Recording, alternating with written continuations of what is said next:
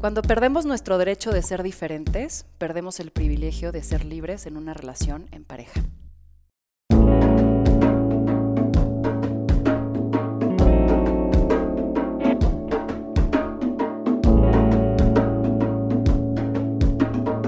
Esto es Más cabrona que bonita.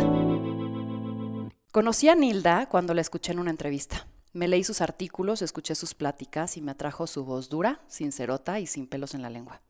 Mujer erótica y libre, transmite con templanza y certeza su saber. Nilda es sin duda sabia. Psicoterapeuta, escritora, conferencista, fundadora de Crisálida y experta curiosa en sexología, terapia de parejas, familiar y diversidad sexual. Nilda, qué gusto tenerte hoy aquí. Igualmente, Ana. Me emociona mucho aprenderte el día de hoy. Y quisiera comenzar con unas preguntas rápidas para irte conociendo e irnos integrando en el tema, ¿va? Ok. Así que, sin mucho meditar, lo primero que te venga a la mente, lo sacas. Ok. Venga. ¿Qué te quita el sueño? ¿Qué me quita el sueño? Pues yo diría que dos cosas. Por un lado, la calentura y por el otro lado, la violencia. Nilda en una palabra. En una palabra. Soy yo. Si pudieras vivir una película, ¿cuál sería? Mm, el amor libre. ¿A qué suena el silencio? A mi interior. La palabra que más usas. Amor. Y el pensamiento que más te visita. Libertad. ¿Soledad o compañía? Soledad acompañada. ¿Qué le agradeces a la cuarentena? Oh, tantas cosas. Muchos encuentros con uno mismo, encuentros con los otros, encuentros con el más allá. Una frase que te guste o te inspire.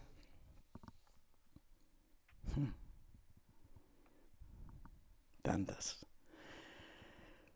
Pero bueno, esa me gusta. Sí se puede y es hermoso. Un buen consejo que te han dado. Mm. No pretendas ayudar a quien no te lo pide. El peor defecto del ser humano. La autocastración. ¿Preferirías el mejor sexo sin amor? O un sexo promedio amando? Las dos cosas, no me limites. ¿Cuál es para ti la ironía más grande? una ironía, una ironía. Mm.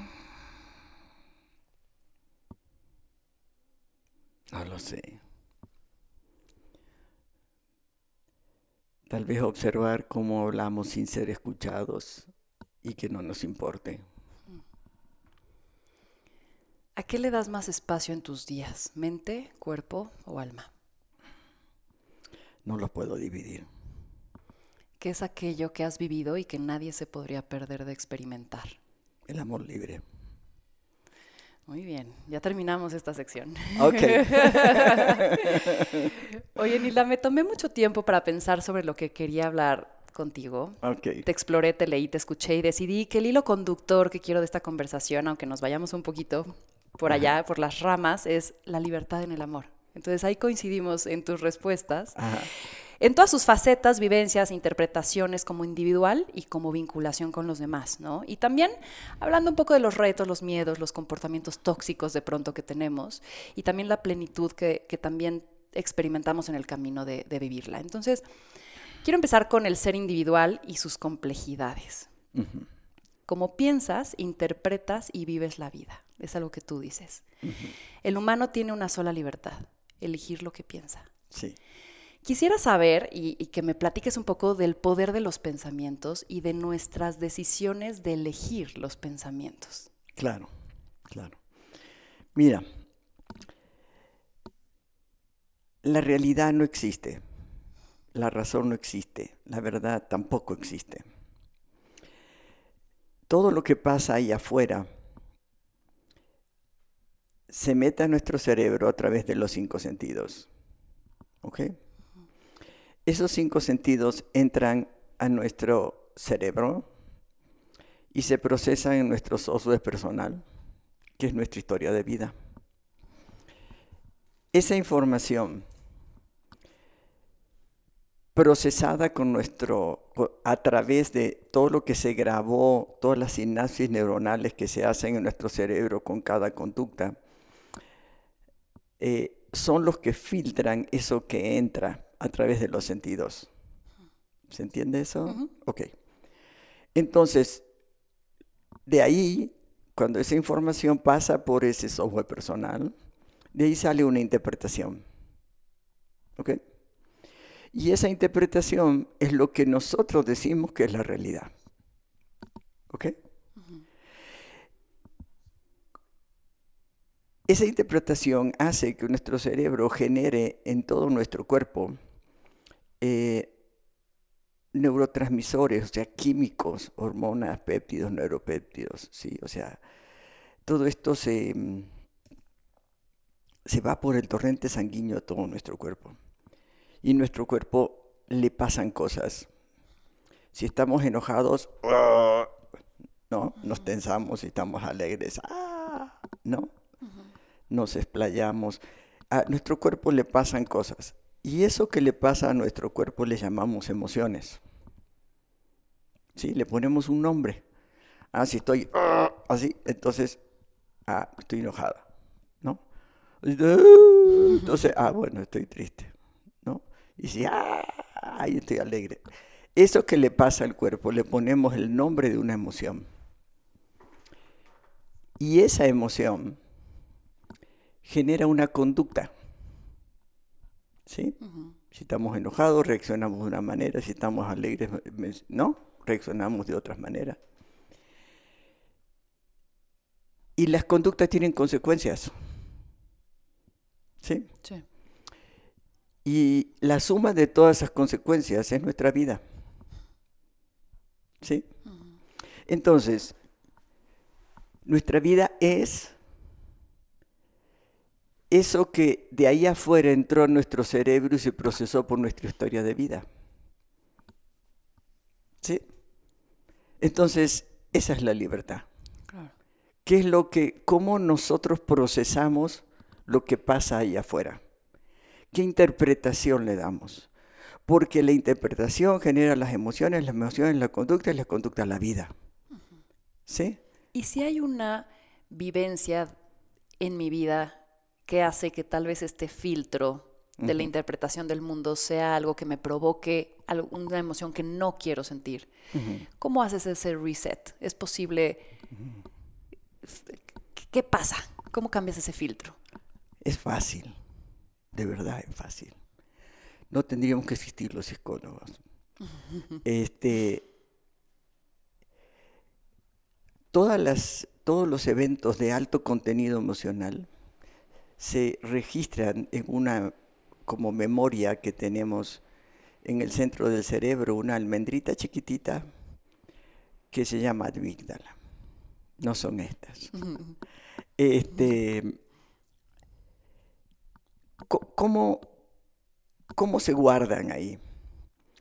Cuando, cuando sucede el evento, digamos que eh, se capturan 10 variables, todas abiertas. ¿sí? Entonces, cuando se guardan, se guardan como zip adentro. ¿Sí? Ok. Entonces, cuando tú lo cuentas, vuelven al consciente y vuelven abiertas. Cuando vuelven abiertas, entonces tú conversas con tu amigo, con quien sea, y se ponen más variables, ¿sí? Se reedita ese recuerdo. Termina la conversación, se guarda en un zip en la amígdala. Pero cada vez que hacemos ese movimiento de ponerlo en el consciente reflexionar y volver a guardarlo. Cuando se guarda ya no es el mismo evento. ¿Sí? Ok. este, este, movimiento que se hace en terapia y en muchas otras formas, este, es el que va modificando ¿sí? el, cómo se registró adentro nuestro. ¿Sí? De acuerdo. ¿Se te va a olvidar? No, no se te va a olvidar, pero va a dejar de doler. ¿Sí? Entonces te hace más sabio. Todos los dolores se convierten en sabiduría a través de la reflexión. Claro. ¿Sí? Entonces, cuando entra la información a tu cerebro, se interpreta de otra manera y tu vida se modifica. ¿Sí? En este circuito que describimos. Claro. O puedes estarlo reforzando y magnificar esa sensación tal vez negativa. Eso está muy bueno.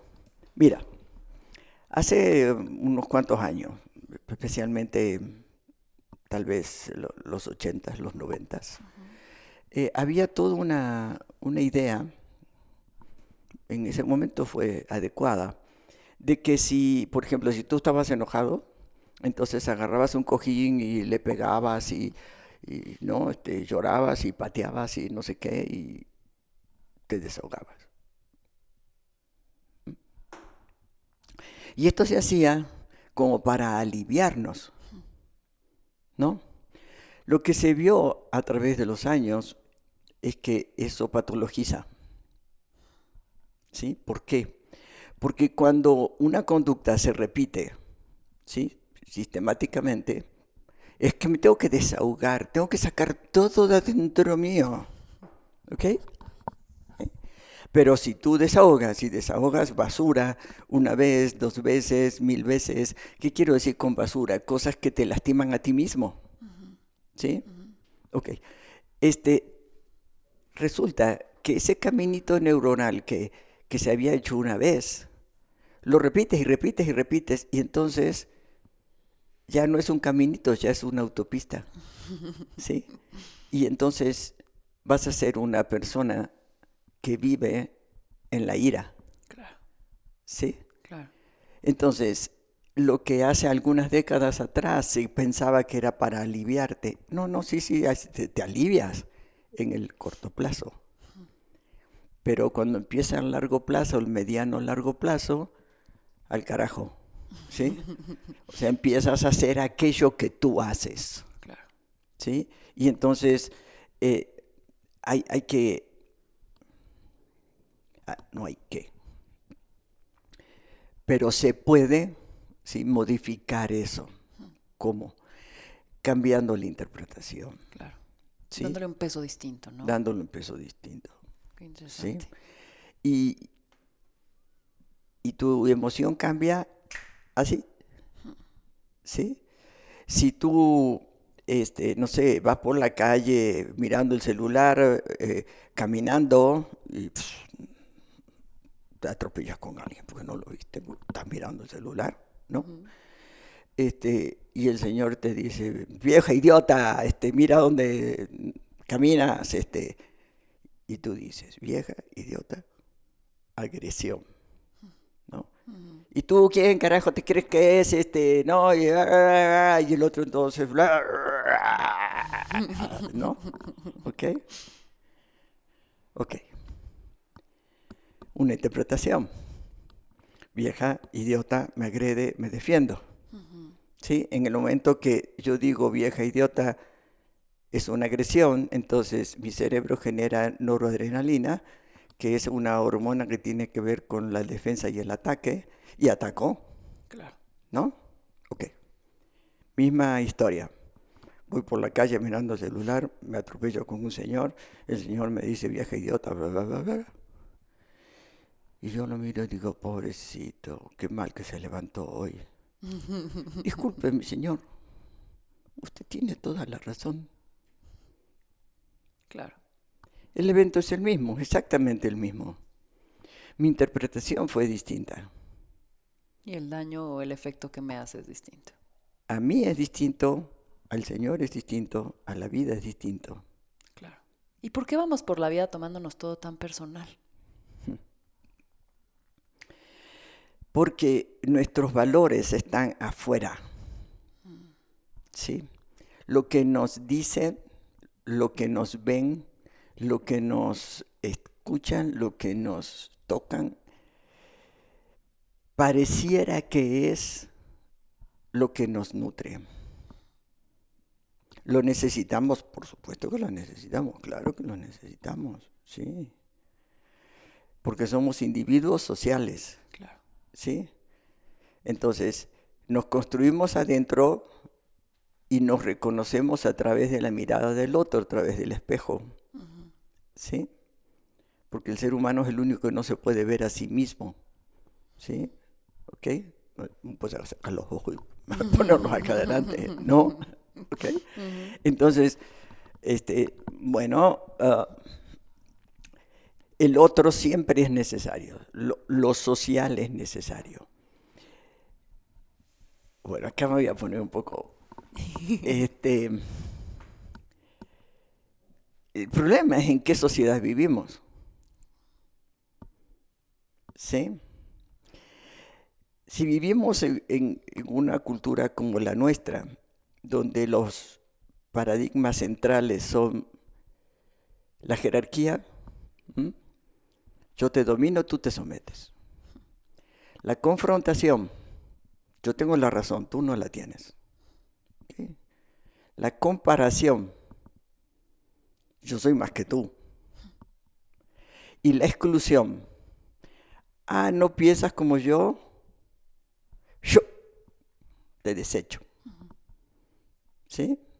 Si tú piensas en estas cuatro cosas, está desde la autocastración y la mala vida individual hasta las guerras mundiales. Ah, no piensas como yo. Ah, pues te hago una guerra, te mato, te desaparezco y ya está. ¿Y quién produjo esta sociedad? ¿Qué, valores produjeron? ¿Cómo llegamos aquí? ¿Y a qué sociedad tendríamos que aspirar? Si es factible esa utopía. Mira, yo creo que la, la magia del coronavirus está haciendo una parte de esa utopía. Nos está haciendo valorar cosas que no valorábamos. Pero bueno, ¿qué nos hizo llegar acá? Nuestra cultura genera gente insatisfecha, estructuralmente insatisfecha. ¿Sí o no? Sí. Ok. ¿Qué haces tú cuando estás insatisfecha? ¿Cómo te consuelas? Adquieres cosas, buscas cosas, ¿no? Sí, señora. Sí. Así es. Compras compras productos, compras cuerpos, compras espacios, compras patrimonio. Patrimonio que después vamos a tener que tener hijos para tener a quien dejárselo, porque si no, pues fue todo al pedo, ¿no? Tanto sacrificio y no tenía a quien dejárselo, al gobierno, yo qué sé, ¿no? ¿Ok? Entonces usamos a los hijos como el receptáculo de nuestras miserias. ¿Sí? ¿Ok? Le echamos la culpa a ellos. ¿Sí? Es que tengo que trabajar como un animal porque le tengo que dar a mis hijos la mejor educación. Padre y madre no tenemos que darle, pero eh, buena educación sí. ¿No? ¿Ok? Sí. todo se estructura alrededor del consumo. Sí. ¿Sí? ¿Cuándo empieza esto? Pues con la acumulación originaria. ¿No? El, el sexo este, exclusivo para la mujer, no para el hombre, empieza por un problema de la herencia. ¿Sí? ¿Ok? ¿Qué pasó? ¿Qué cosa era eso de la herencia? ¿Cómo se obtenía la herencia? La herencia se, adquiría a través de que los señores iban a la guerra y, y si no los mataban, pues, entonces regresaban con riqueza que no podían consumir en su vida. Claro. ¿Ok? Entonces, este, llegaban después de varios años y la señora tenía varios chamacos, ¿no? Y ellos decían, pero bueno, pero yo quiero que mis vaquitas se la coman el hijo mío, ¿no? Y entonces le ponen el cinturón de castidad a la mujer. No tenía nada que ver con el amor, ni con quién cogieran, ni nada de eso. Tenía que ver con quién iba a heredar sus vaquitas. ¿Ok? ¿Sí? Sí. Por eso que el hombre no, no, le pusieron cinturón de castidad, porque andaba cogiéndose a toda esclava sometida, este, jerarquía, ¿no? Dominación, sometimiento. ¿Sí? Tenía esa pregunta, pero tengo que interrumpirte, pero viene más adelante, pero igual para no ser repetitivo. Entonces, la monogamia nace de una estructura basada en el control. De la herencia. De la herencia más implantada en la mujer. Y nos empezamos a creer que ese es lo que debemos de, seguir y no es entonces algo basado en esta, este mito de no, es que los hombres tienen esta necesidad biológica y entonces por eso son más promiscuos, ¿no? A, a tener como otras parejas. Es un tema de creencia social y estructura de roles. Sí, señora. Y ¿Somos propensos a la monogamia o somos seres polígamos que decidimos ser monógamos para un sistema de organización? Mira, no, no somos monógamos. Sí, biológicamente somos polígamos bisexuales. ¿sí? Biológicamente. Pero el ser humano no es solo biología, es cultura. Claro. ¿sí? Y entonces se estructura el, el sexo exclusivo para la mujer. ¿Por qué no para el hombre? Porque cogía a todas las esclavas que sometía, pero nunca se enteraba si tenían hijos o no tenían, si se embarazaban, y además tampoco le importaba. Claro. ¿Sí? Lo único que le importaba era que sus vaquitas las herede su hijo biológico, eso es lo que le importaba. ¿No? Entonces, no había problemas con cuántos hijos tuviese el hombre por ahí. ¿sí?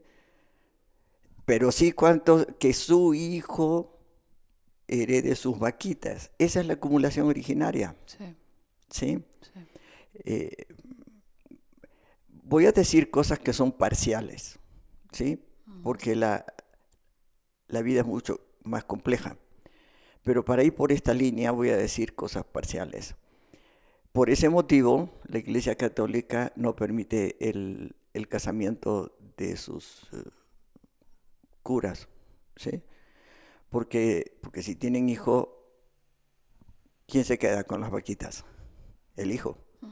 Pero si no tienen hijo, ¿quién se queda con las vaquitas? La iglesia.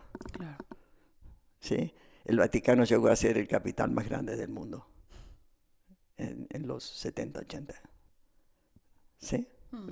Bueno, entonces, esa acumulación originaria empezó a que los que tenían ese, ese exceso de, de dinero, de capital, ¿sí? podían hacer casas más grandotas y podían traer este, las, eh, los tapetes de Persia, y, ¿no? O sea, empezó a dividirse la sociedad en clases sociales, ¿sí? Y apareció la necesidad de, para no ser dominado, sometido, tener más. ¿Sí? La competencia. ¿Sí? Es bastante más complejo, pero digamos, en, esta carrera de la vida, vivimos hoy en tener más. ¿Sí? Podemos hacer una línea por, solamente por esta variable, podemos hacer una línea histórica así perfecta, ¿sí? De ver cómo el consumo se fue estructurando. Por ejemplo, el gran cisma de la Iglesia católica este, donde Calvino y Lutero se van al norte de Europa. ¿Por qué se van? Hay muchas variables, pero hay una, que es la iglesia prohibía cobrar intereses por el préstamo del dinero, porque se llamaba usura. ¿Ok? Estos dos personajes de la historia se van al norte de Europa y dicen, rompo con la iglesia y sí se permite la tasa de interés si se permite cobrar por tener el capital. Y el norte de Europa es el más desarrollado respecto del sur de Europa. ¿Por qué? Porque la reproducción del capital era a escala ampliada. Sí. ¿No? Sí. ¿Ok? Y eso se van, esos migrantes se van a Estados Unidos. ¿Sí? ¿Ok? O sea, sí, el rey del consumismo y se va, nos vamos esparciendo toda esta cultura. Exactamente. ¿No? Y así la familia súper ampliada, ¿sí? De abuelos, hijos, nietos, primos, ¿no? Se reduce a 100 abuelos y después sin primos y después sin tíos y después sin... Y, y cada vez más chiquitito y entonces se consolida el sistema capitalista cuando se cierra la unidad básica de consumo, papá, mamá, hijitos. ¿Sí? Cada vez que se achica la familia, este, tenemos más refris, más casitas, este, más camitas, más... ¿Sí? ¿Ok? El consumo se agranda en la medida que la familia se achica. Claro. ¿Sí? Y terminamos con un narcisismo salvaje en Estados Unidos, donde la gente viven todos aislados, pensando en más. ¿Sí? Quiero más. Y el sexo se hace un elemento de consumo. ¿Sí? La, sexualidad eh, hace tres décadas atrás correspondía a la reflexión de lo humano. Eso se, va desapareciendo. Hoy el sexo es un bien de consumo. Y los seres humanos compramos y vendemos sexos. ¿Sí? Claro. ¿Por qué? Porque es una fantasía. ¿Sí? y nos saca de esta realidad en la cual no queremos estar. Claro. Y nosotros mismos nos esclavizamos en ella. Claro. Y hablando justamente de esclavizar o liberar, para ti, ¿cuál sería entonces un individuo libre? ¿Cómo describirías a un individuo en libertad? Que elige lo que piensa. Hablemos un, tema que está candente en este momento este, del amor incondicional. Importamos, em, yo diría, ni no, no, alcanza ni a conceptos. Importamos términos ¿sí? de otras culturas que tienen un significado contextual específico a una a una realidad que no tiene nada que ver con ese término. ¿Sí? Entonces, aquí, eh, en Occidente, en México, hay una onda de el amor incondicional. Es cultural, como que estaba, ¿no? Pero como que ahora se convirtió en virus. El amor incondicional. en esta cultura es imposible tener amor incondicional. Primero entendamos qué sería un amor incondicional. Sin condiciones. Que esté ahí bajo los términos que tú le digas. O que sucedan. Imagínate. Sí. Imagínate eso, solo eso. Sí. ¿Sí? ¿Qué, consecuencias tiene esa idea? Mucha frustración, además, y es incumplimiento, es, imposible, ¿no? pero adquirimos conceptos, compramos conceptos porque nos consuelan, porque nos alivian. Claro. ¿Sí? Frente a un individualismo tan rapaz, ¿sí? Más, más, más, más. Y si tú te estás en el camino, te piso, te atropello, te quito. ¿Sí? Pero yo más, más, más. Entonces, frente a ese nivel de individualismo, la idea de un amor incondicional que no sabemos ni bien a bien qué quiere decir, pero es como un alivio, ¿no? A mi control, a mi idea de certidumbre.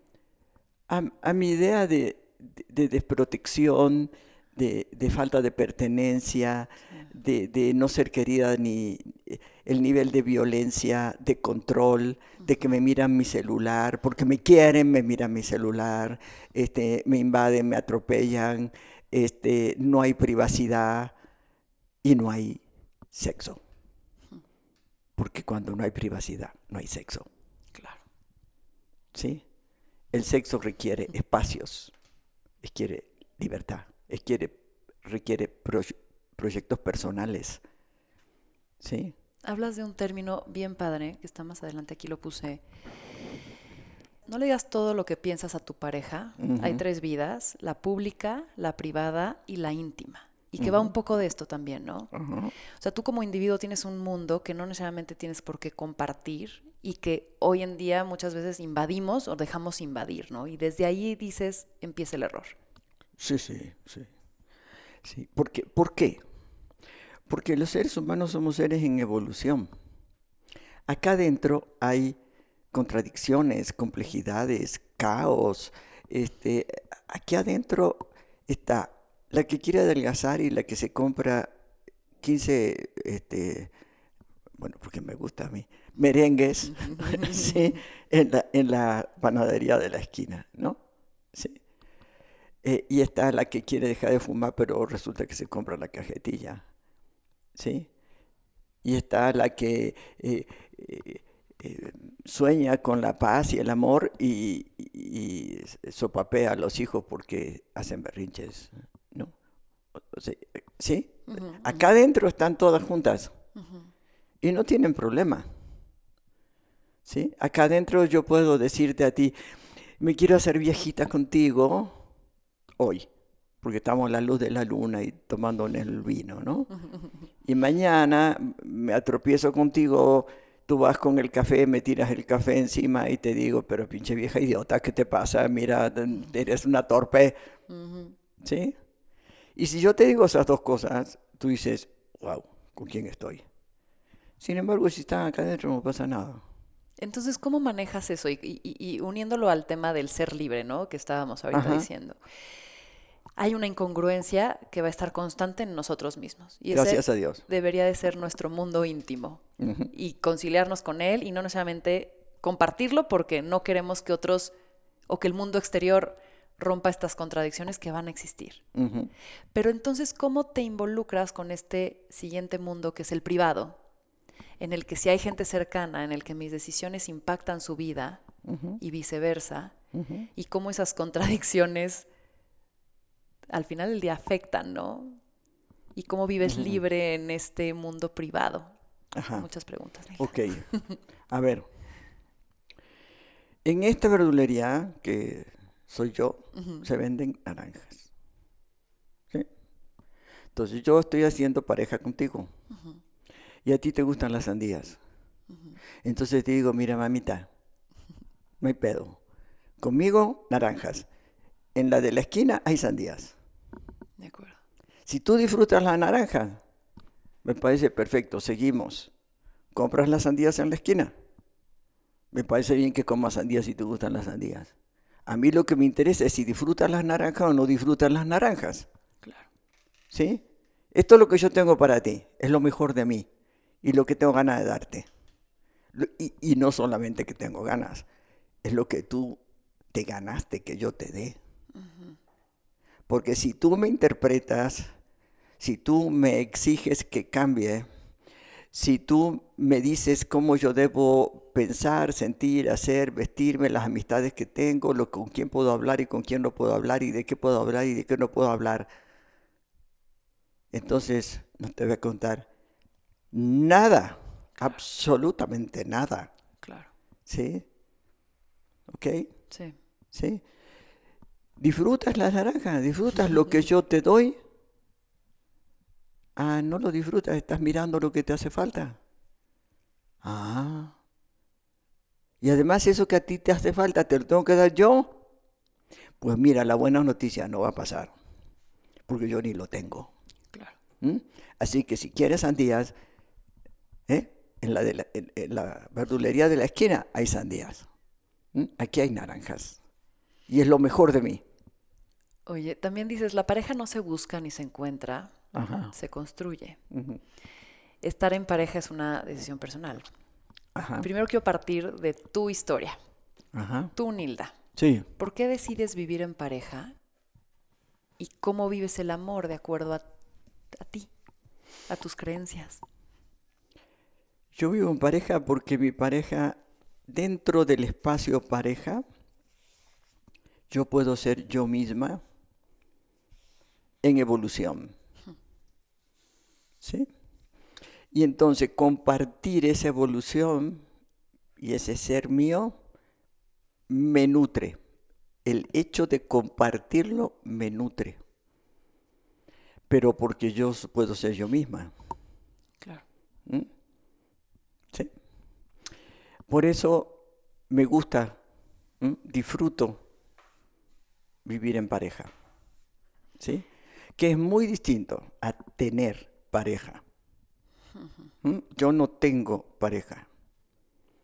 Yo vivo en pareja. ¿Sí? Y hablaste ahorita de somos un ser en evolución. Y supongo que si juntos van creciendo, no hay este desfase, ¿no? O si de pronto el desfase es demasiado grande y ya no es congruente, pues es, hay una separación, ¿no? Sí.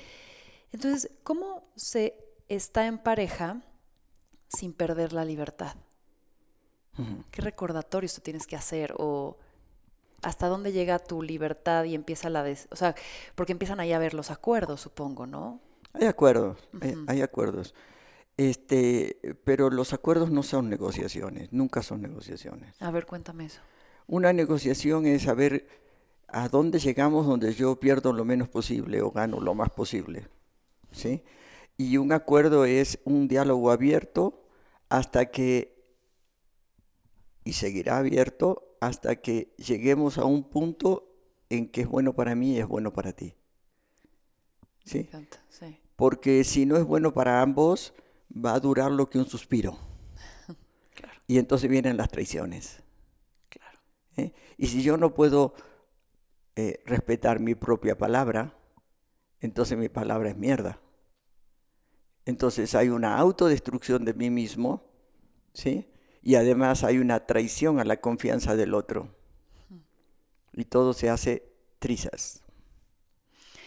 Y como que hay esta percepción errónea posiblemente de, estoy en pareja y, me restrinjo, porque justamente hay que llegar a estos acuerdos en donde tal vez se di algo, no sé, ¿no? Mm. ¿Tú crees que vives... No. ¿Cómo vives en plenitud, en libertad en una pareja? Venga. Nunca ceder. Nunca ceder. Nunca ceder. Nunca sacrificarse. Nunca sufrir. ¿Por qué? Porque lo cobras. Claro. ¿Mm? Hoy cedí y fui a ver una película que no me gustaba porque tú querías. Mañana me acompañas a súper a huevo. ¿Sí? Porque te la voy a cobrar. Oye, pero no ceder parecería o sonaría un poco inflexible. ¿Cómo haces esta, este, esa conciliación? Ok. En un extremo está el sí, en el otro extremo está el no. ¿Ok? Sí. La idea es que digas sí bajo estas condiciones. ¿Sí? ¿Tú quieres ir a ver una película de ciencia ficción? ¿Sabes qué? Me cagan las películas de ciencia ficción. Te odio. Si yo veo una película de ciencia ficción, te quiero romper la cabeza. Pierdo mi tiempo. ¿Sí? Ok. No, pero sí, por favor, acompáñame al cine, no quiero ir solito. Ok, te voy a acompañar al cine. Tú vas a entrar a ver tu estupidez. Y yo me voy a quedar en la cafetería leyendo mi libro. Y cuando tú salgas, entonces nos vamos a cenar. Por favor, no me cuentes tu película. Y, este, y nos la vamos a pasar bomba. ¿Sí? Claro. ¿Eh? O sea, sí, sí siempre hay algo que sea bueno para ambos. Exacto. ¿eh? Simplemente hay que encontrarlo. Y hay que saber qué es lo que quieres. Yo creo que, o sea, te escucho hablar y yo creo que el principal error es que vas aceptando porque no tienes necesariamente el conocimiento propio de lo que quieres o de lo que no. Exacto. Y al final del día hay una serie de frustraciones que tú misma permitiste por un posible desconocimiento. Así es, tal cual. El autoconocimiento la elaboración de la autoimagen, del autoconcepto, este, de tus valores, intereses y deseos, de cuál es tu oferta en el amor, cuál es tu demanda en el amor. Este, eh, o sea, eso, todo eso tiene que ser eh, tus proyectos personales, tus pasiones, tus botones rojos, ¿sí? tu sombra. ¿sí? Este, todo eso tiene que ser de, autoconocimiento. Es lo mismo que el erotismo. Muy difícil que puedas coger bien con alguien si no sabes cuál es tu propio erotismo. Claro. ¿Sí? O una idea eh, brutal, realmente una idea, una, una creencia espantosa, es que los hombres le dan el placer a las mujeres. Hmm. Y son mejores amantes los que logran tener, lograr que la mujer tenga 700 eh, eh, eh, orgasmos en vez de que la mujer, si tiene uno o no, si tiene uno no es un buen amante. más de 10, más de 10, porque si no, no, si no, no, mal amante, ¿no? a ver, a ver, pongámonos serios. ¿De dónde carajo sale que el hombre le tiene que dar placer a la mujer. ¿De dónde? ¿La mujer no tiene placer? ¿La mujer no tiene erotismo? ¿Es esa pendeja que está ahí esperando que llegue el príncipe azul y le dé su besito para hacerla feliz para siempre? ¿Eh? Y ella está dormida, está, dormida.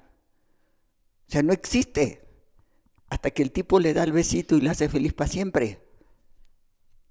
¿Eh? Eh, es una locura. Es una locura. Pero, pero es una locura que la mujer cree que el hombre le da el placer. Y es una locura que el hombre cree que le da el placer. Claro. Y hablas de que nuestra vinculación con nuestro cuerpo es bien pobre. Uh. Y que de ahí parte, ¿no? O sea, erotismo individual para que después haya erotismo de pareja. Claro. ¿Y qué fomento? O sea, ¿qué aconsejarías para buscar y encontrar este erotismo personal para aquellos que tal vez no se han explorado? Ok. Voy a definir sexualidad, como a mí me gusta. Venga. este, sexualidad es el derecho a ejercer el placer de vivir. ¿Ok? Una persona amargada va a tener muy poquito placer. Una persona que disfrute el placer de vivir, no de coger, de vivir, entonces va a ser una persona donde el erotismo va a emerger, a surgir, a florecer. ¿Ok? ¿Cómo? ¿Cómo se desarrolla el placer de vivir? Fácil. ¿Mm? A través de encontrar el placer en cada uno de nuestros sentidos. ¿Mm? Que lo que miro me dé placer. Que lo que escucho me dé placer que lo que huelo me dé placer, que lo que como me dé placer, que lo que toca mi piel me dé placer. ¿Ok? Cuando yo desarrollo, cultivo 24 por 7 el placer desde todos mis sentidos, el erotismo surge, emerge, florece. ¿Sí? Me pongo cachonda. Si entro a mi casa y digo, híjole, esta es la, el mejor lugar del mundo. Entonces me siento, siento que me expando. ¿Sí? Claro. ¿Y por qué no? O sea, parecería obvio que quisiéramos buscar el placer. ¿Por qué no lo hacemos? ¿Por qué nos restringimos? ¿Por qué nos castramos? Porque me dedico a tener la razón, a tener más, a eliminarte de mi vida si no piensas como yo y a dominarte. ¿Por qué hay tantos perrijos? ¿Por qué? Ah, porque satisface la dominación. Claro. ¿Mm? Siéntate, párate, dame la patita. Ay, mira, Camina en dos patitas. Ah, lo logré. Es mi perrito. ¿Ah? Claro. Pobre perro. Tiene cuatro patas, pero lo hacen caminar en dos. ¿Eh? Estamos enfocados en el mal lugar. Lo mismo hacemos con las parejas. Las parejas se convierten en nuestras mascotas. A ver, cuéntame eso. Claro. O sea, si tú no haces lo que yo quiero, te castigo. Entonces las parejas no son parejas, son mascotas. Mi mascota preferida. ¿Sí? Y todo esto porque, porque, es tan lógico. O sea, porque no estoy diciendo nada difícil, ni raro, ni nada. Es, e, es lógica elemental. ¿sí? ¿Por qué parece como, como una locura colectiva de mal pensar todo? ¿Por qué? Porque esta cultura, a través de sus cuatro paradigmas, genera personas estructuralmente insatisfechas que consumen. De acuerdo. ¿Mm? Ahora se venden muchos más perros que se cultivan personas. ¿Mm? No tengo un perro, tengo dos, tres, cinco gatos. ¿Eh? ¿Y cómo llegar a esta satisfacción? Y, también como que de pronto el hombre, o parecería, ¿eh? que el ser humano, y tal vez está basado en, estos cuatro paradigmas, pero como que está en búsqueda de algo más, no se está quieto y dice, aquí estoy bien. ¿Qué tanto podemos llegar a este punto de satisfacción sin necesariamente conformarnos y siempre aprender, abrirnos a aprender más y experimentar más sin esta tal vez frustración del quiero más? Ok. El quiero más del que hablamos es el que tú eres menos. ¿Sí? No es solo que yo quiero más, es que yo quiero más que tú. ¿Sí? Los seres humanos llegamos a, a este mundo con un solo propósito, que es la evolución. Las especies que no evolucionan desaparecen. Los dinosaurios y ah, millones de especies que desaparecieron. ¿Sí? Las especies que no evolucionan desaparecen. Nosotros somos una parte de la naturaleza, somos una especie, la especie humana. O evolucionamos o desaparecemos. Bueno, entonces, ¿a partir de qué evolucionamos? A partir de transformar la sombra en luz. ¿Sí? Por eso que los problemas, las dificultades, etcétera, son la semilla que tiene que germinar para que se convierta en luz. Porque lo que está bien no lo modificamos, ¿verdad? ¿O sí? Sí, no. No, ok. No tiene que molestar, enojar, este, eh, doler, este, una incomodidad nos tiene, nos tiene que producir para que digamos, ah, esto, a ver cómo lo cambio, ¿no? ¿Sí? Si Colón no se hubiese sentado ahí eh, rascándose la panza en el muelle, este, mirando que los barcos se hundían de a poquitito y no de todo junto, seguiríamos pensando que la Tierra es plana. ¿Sí? Y no hubiesen llegado nunca a América. ¿Verdad? es, esa duda, esa, esa inquietud, esa observación de cuál es la diferencia.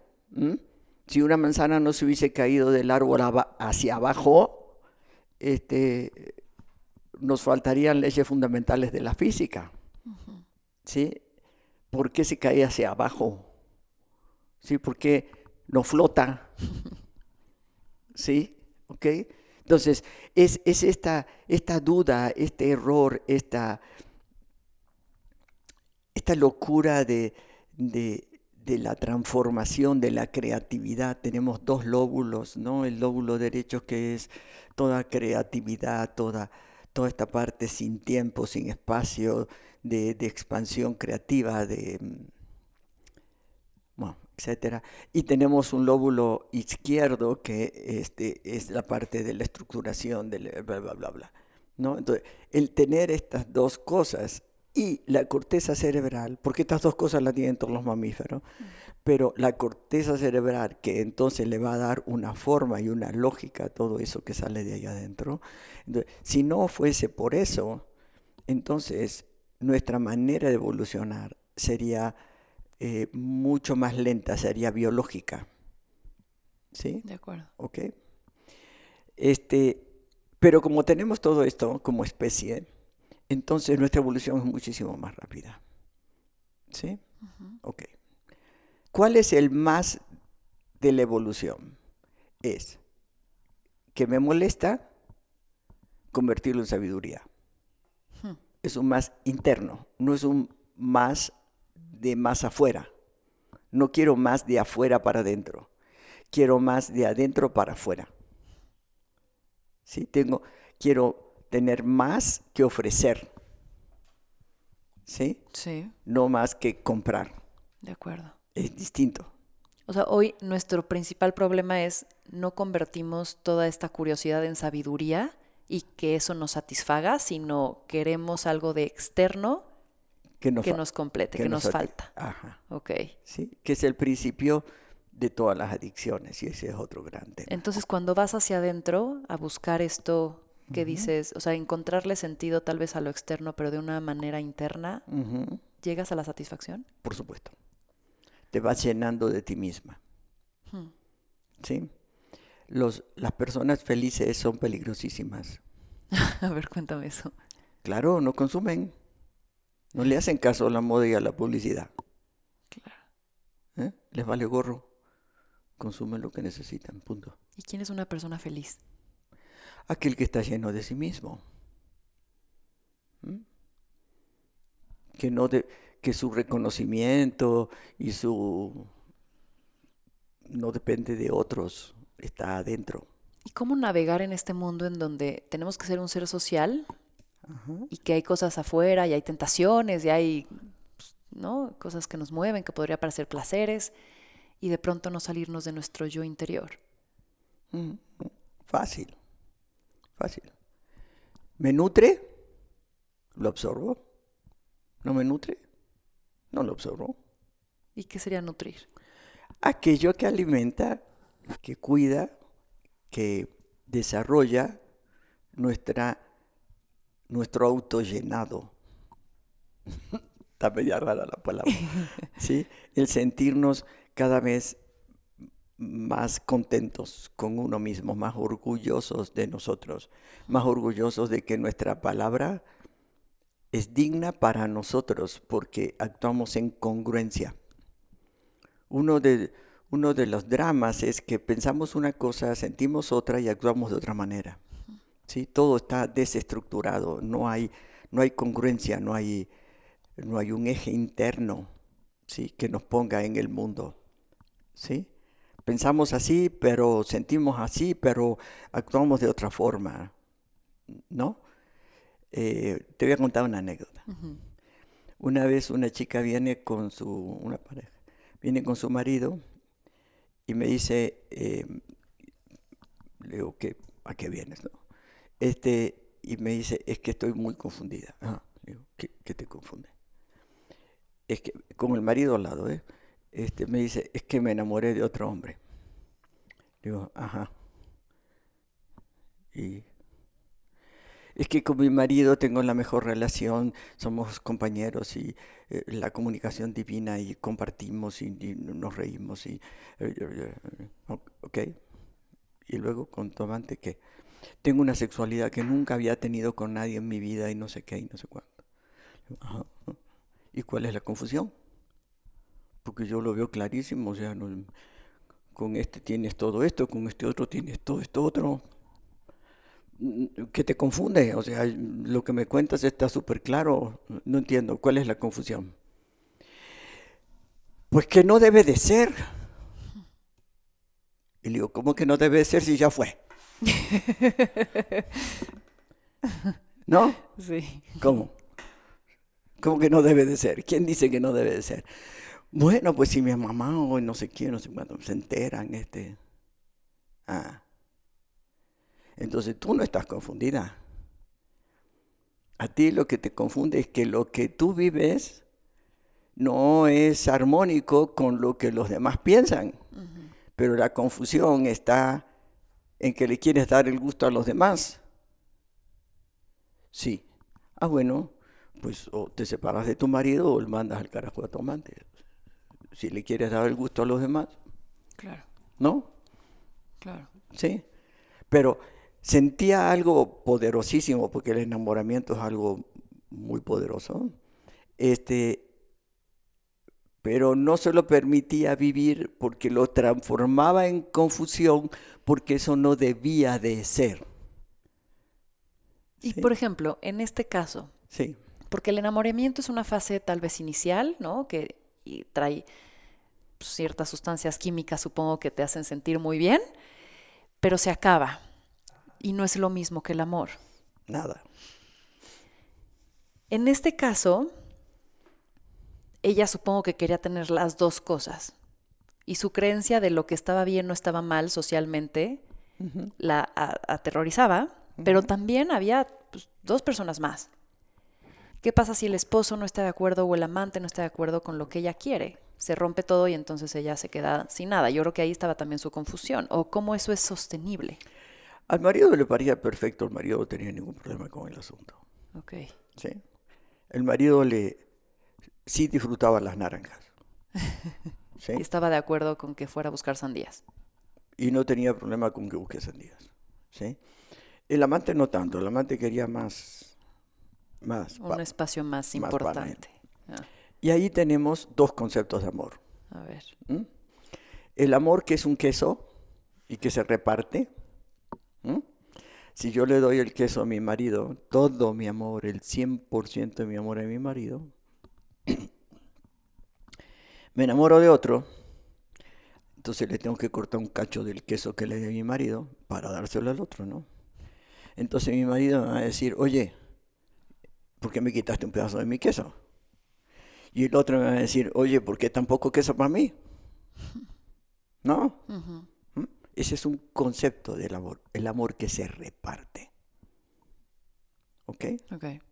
Hay otro concepto de amor, que es el amor como verbo. O sea, acción. ¿Sí? Eso es verbo, es algo que se hace, que se construye. Como tal, es infinito. La capacidad de construir del ser humano, la capacidad de trabajar del ser humano es infinita. ¿Sí? Entonces, a este lo amo porque vende naranjas y a este lo amo porque vende sandías no son comparables. ¿Sí? No le quito nada a este por darle a este otra cosa. Cada persona ilícita de adentro nuestro, saca de adentro nuestro algo único, inédito, propio, incomparable. ¿Sí? Y yo me enriquezco comiendo sandías y naranjas. Entonces, muchas parejas llegan al acuerdo de la exclusividad. Sí.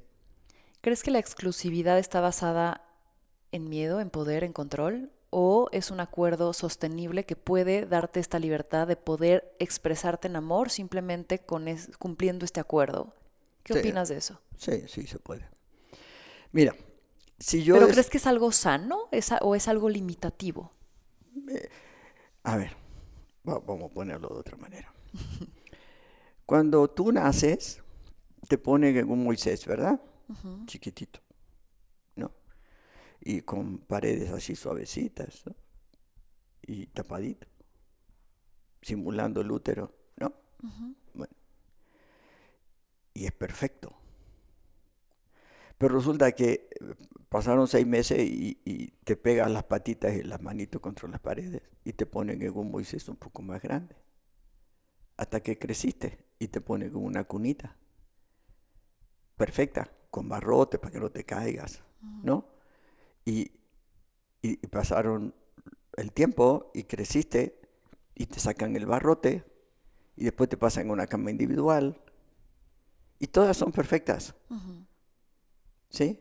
Bueno, eso es los sistemas de creencias. ¿Sí? Los sistemas de creencias contienen, arropan, te dan esa especie de tranquilidad interior para desarrollarte en ese nivel. ¿Sí? Sí. Y eso que fue perfecto, cuando creces, se transforma en limitante. Y entonces pasas a otra diferente. ¿Ok? eh, la, sexualidad exclusiva tiene un montón de ventajas. ¿sí? Y precio. Claro. ¿sí? Y el poliamor tiene un montón de ventajas y precio. Y el swinger tiene un montón de ventajas y precio. Y la, la, pareja abierta tiene un montón de ventajas y precio. En la vida nunca vas a tener lo que quieres. Vas a tener lo que pagas. ¿Ok? Y, y pagas con evolución. ¿Ok? Con la transformación en tus sistemas de creencia, con eso pagas. No hay que elegir lo que uno quiere, hay que elegir el precio que tenemos que pagar. ¿Sí? Y elegir sexualidad exclusiva sí se puede, ¿sí? Pagando el precio. ¿Sí? Uno de los precios de la sexualidad exclusiva es que tienes que alimentar la relación de pareja con lo que nutre al erotismo, que por ahí empezamos nuestra conversación, ¿sí? Que es la distancia, los proyectos personales, la individualidad, el ser uno mismo dentro de la pareja, eh, nunca estar sacrificándose en esta balanza que mencionaste y que yo no peleé, este, entre lo que te restringes ¿sí? y lo que emerge. Esto es una balanza. ¿sí? Cuando la balanza de estar en una relación de pareja pesa mucho más lo que te nutre, entonces esta parte que te restringe no te importa. ¿Sí? Cuando están parecidos, entonces empiezan muchas dudas de para qué estoy con este tipo. ¿Sí? Pero cuando la balanza se pone al revés, esto se rompe. Corto, mediano o largo plazo se rompe. O se transforma en un infierno. Claro. ¿Sí? de violencia, celos, controles. Este. Que justo mencionas los celos y algo que leí, son la enfermedad de la certidumbre y se sana a través de la incertidumbre. Hmm. ¿Cómo es esto? O sea, porque de pronto caer en un escenario de celos puede ser algo que físicamente es dolorosísimo. Sí. ¿Qué son? ¿Y cómo, cómo, cómo transformas, ¿no? En esta parte de tal vez reconstruir la forma en la que los piensas para que el sentimiento no sea tan duro. Mira, los celos eh, es la puntita del iceberg. Debajo está la fe en el control. ¿Sí? Es un Dios muy poderoso. Tener fe en que el control me va a hacer feliz. ¿Sí? Ok. Pero debajo de eso hay otra cosa, que voy a obtener seguridad. ¿Ok? Y debajo de eso hay otra cosa, que es la inseguridad es mala. ¿Sí? La palabra inseguridad es la transformación en nuestra cultura de la palabra incertidumbre. ¿Sí? Transformamos incertidumbre en inseguridad. ¿Ok? Cuando quieres insultar a algo, que dices? Ah, es un inseguro. Pero resulta que la inseguridad es inmanente en el ser humano. perdón, la incertidumbre es inmanente en el ser humano. ¿Qué quiere decir inmanente? Que es como tu oreja. O sea, vienes con dos orejas. Es, sí. Es, ¿sí? Esto, esto proviene de una, de una, una demostración que hace Edgar Morán, eh, antropólogo, filósofo, historiador, sociólogo, psicólogo, este, en una investigación antropológica. Bueno, te la voy a decir lo más corto que pueda. El ser humano tiene dos momentos seguros, nacer y morir. Todo lo demás es incertidumbre. ¿Okay? Bueno, Y morimos y no sabemos ni cuándo morimos, ni dónde morimos, ni qué pasa después de la muerte. A través, él demuestra que a través de todas, desde los nerdentales, en todo el planeta, a través de todas las épocas históricas, se han hecho cuentos acerca de lo que pasa después de la muerte. Muchos cuentos muy distintos, ¿sí? Entonces, aquí nos morimos. Aquí decidimos creer que pasa tal o cual cosa después de la muerte. ¿sí? Pero hay una parte de la sabiduría que sabe que es una creencia, que yo creo que va a pasar esto después de la muerte. Entre esto que sucede y esto que yo creo que va a suceder, hay una brecha. Una brecha existencial, se llama existencial porque no tiene respuesta. ¿Sí? Esa brecha está llena de incertidumbre. ¿Sí? Gracias a la incertidumbre es que evolucionamos. Porque es la incertidumbre lo que nos hace dudar, lo que nos hace errar, lo que nos hace confundirnos, lo que nos da dolor, lo que nos da enojo, lo que es esa incertidumbre, ¿sí? La que nos permite la evolución de la especie. ¿Sí? ¿Qué hacemos en la cultura? Convertimos incertidumbre en inseguridad, inseguridad en algo despreciable, tenemos que llegar a la seguridad, la seguridad la, logramos a través del control y en, en, la relación de pareja se transforma en celos y todo tipo de violencia. Claro. ¿Ok? Por eso es que decimos que los celos son la enfermedad de la certidumbre, de la seguridad. Que además es algo falso porque nunca lo vas a tener. Nunca. No serías humano. Sí. ¿Sí? Si lograras eso. ¿Y cómo aceptar la incertidumbre y vivirla y experimentarla y disfrutarla? Primero saber que es como tu oreja. claro. ¿Sí? O sea, no se quita. ¿Sí? Entonces, planear quitar la incertidumbre es planear tu frustración. claro. ¿Sí? Tu decepción, tu desilusión y todas esas cosas que nos llevan a este estado de insatisfacción crónica que nos permite consumir. Volviendo al origen. Volviendo al origen. Oye, ¿por qué dices justo el control y el poseer, no? Acéptalo, el amor es incierto y riesgoso. Gracias a Dios. También tienes que dice, entre más libres, más leales son las parejas. O sea, si nos aventáramos hacia la incertidumbre y abrazáramos ese estado, inclusive decidiríamos y nos, elegirnos, ¿no? O sea, porque eso es de lo que se trata, supongo, el amor. De elegirnos todos los días porque estamos satisfechos ahí, porque la balanza de la nutrición da a favor. Exacto. Nos elegimos y miramos al, bueno, si dormimos con alguien, lo miramos al bicharraco que está ahí al lado y decimos, hoy te elijo. Ese puede ser un primer gran acto de amor. Cada día abrimos un ojo y decimos, y hoy yo quiero con este bicho o no quiero con este bicho. Volver a elegir. Claro. ¿Mm? El amor se construye pegando tabiques todos los días.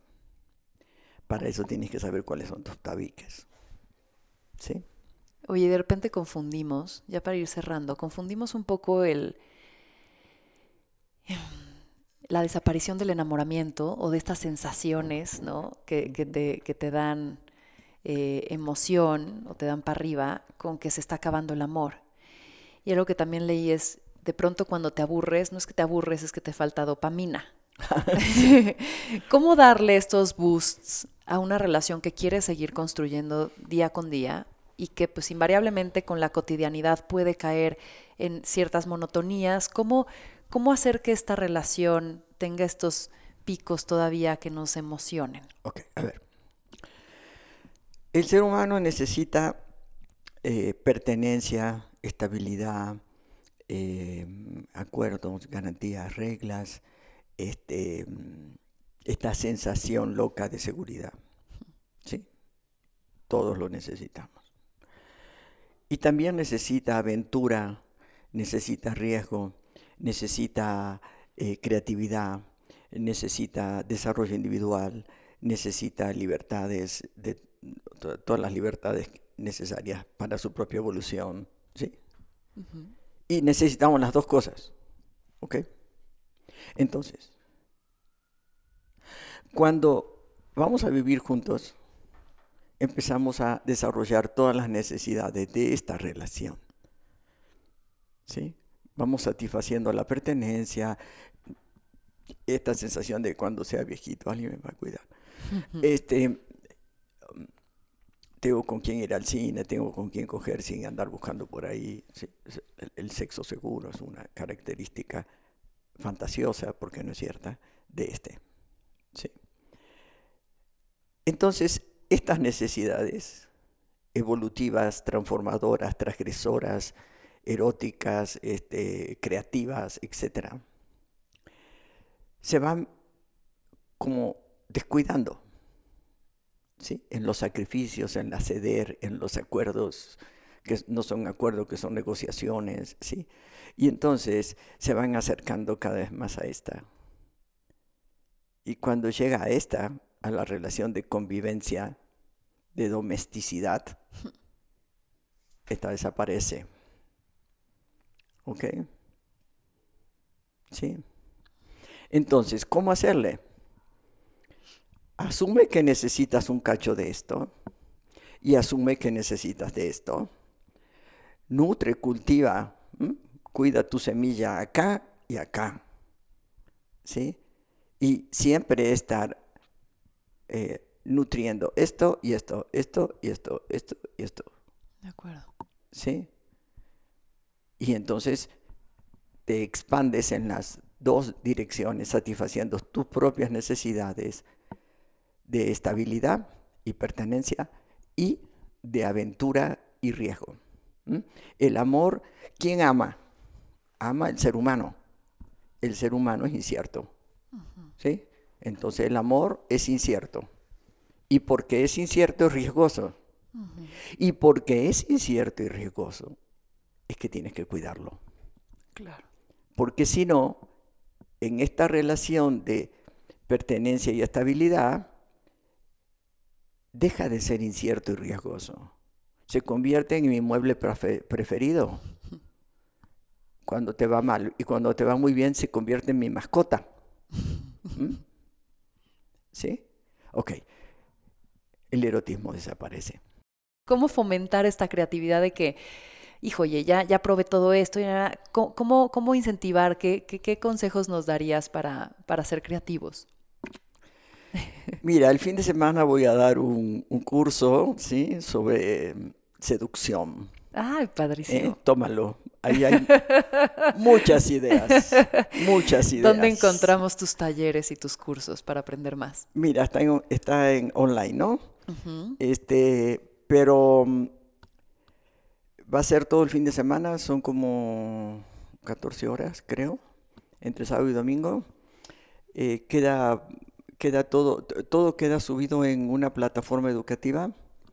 ¿sí? Entonces, si, eh, si los, los padres que están con los hijos este, aislados eh, y no pueden ver todas esas horas, que la verdad que es un disparate de horas, este, Eh, eh, ¿Lo pueden ver después? Lo pueden ver ah. después porque ahí está, ¿no? ¿Pero dónde nos inscribimos? Eh, se escriben, tengo una página web que es parejaySexualidad.com en todas mis redes, en Instagram, en Facebook y etcétera. Que estás como Nilda. Nilda Chiaraviglio. Que Chiaraviglio se escribe C-H-I-A-R-A, B chica, I-G-L-I-O. Sí. Venga. Ok. Y este módulo en particular eh, hablo de la seducción. ¿sí? ¿Cómo, ¿Cómo, nos tenemos que seducir? O sea, estar cachondos con nosotros mismos todos los días y cómo seducir al mundo. Está increíble. Sí. Ok como la seducción es una alegría interna que se comparte e ilumina. ¿Sí? Me encanta. Oye, Nilda, para, para terminar, me gustaría eh, un último mensaje que quisieras compartir. Sí, elijan lo que piensan. Qué importante. Sí. Muy bien, pues cierro diciendo una frase tuya. Te deseo a ti y a tu deseo de mí, y genero que tú me desees a mí y desees mi deseo. Eso. Muchas gracias por estar aquí. Fue un placer. Fue un placer sensorial. y bueno, esto fue más cabrona que bonita. Ok, muchísimas gracias.